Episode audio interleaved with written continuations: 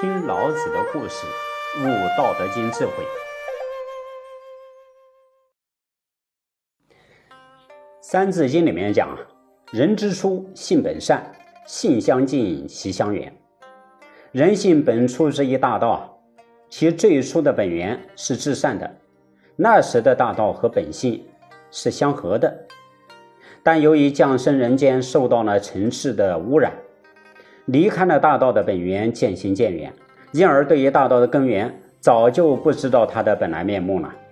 我们现在的世人已习惯于追求外在的名利情，以满足欲望的需求。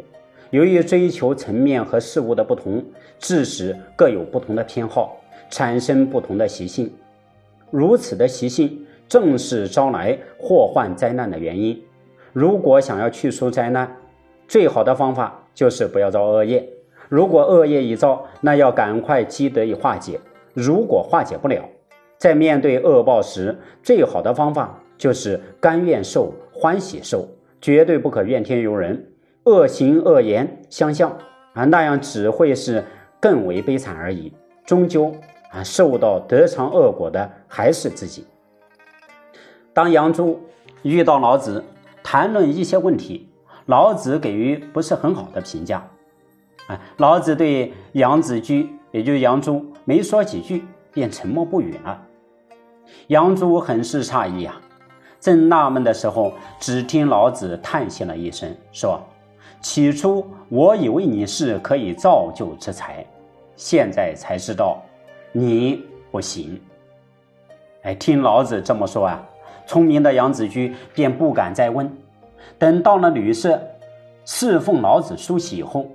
他啊，跪着膝盖向前走道，说道：“刚才弟子想请教先生，先生没有空，现在有空，想请问夫子，我的过错在哪里？”老子说：“你那傲慢的神态，谁喜欢和你相处呢？”杨子居听到这些话，感到非常惭愧的说：“感谢夫子教诲。”哎，老子一言正中杨子居的要害。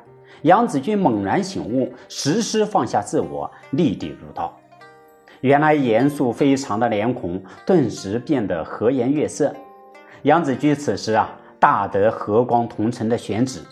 这就是已领会到后来老子在《道德经》第四章里面所讲的“道充而用之，或不盈。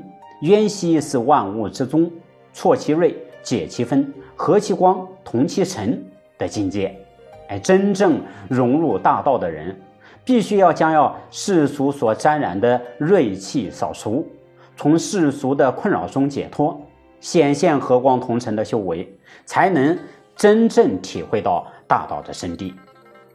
由于坏习性的解除，心中已经没有了傲慢分别心的作祟，因此，到了用餐的时间，师徒二人一起出来，这时候啊，旅店的人。都跟他争抢座位，不再把他当成了名人，各自吃自己的饭，就好像没有杨子居存在的样子。杨子居想到啊，当时他刚来到这个旅馆的时候，大家都来欢迎他，主人安排坐席，女主人替他拿毛巾梳子，先坐的人让出位置，烧饭的人得先准备好饭菜。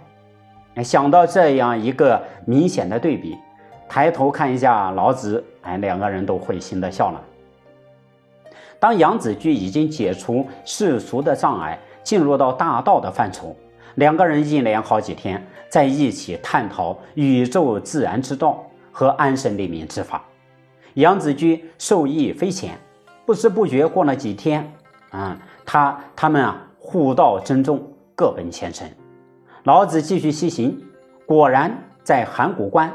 遇到尹喜，可见修行呐是要不断的在所遇到的事情上好好的去体悟，发现缺失的地方，能够实时改进，不因恶小而为之，也不可因善小而不为，才能够汇聚大德，入于大道。大道无形无相，生死轮转也在其中。啊，老子肉身色体也不免有归于虚空的一天。啊，对于老子等圣人的先世，我们应该持什么样的态度和认知呢？请听下集：老子先世，秦师吊丧。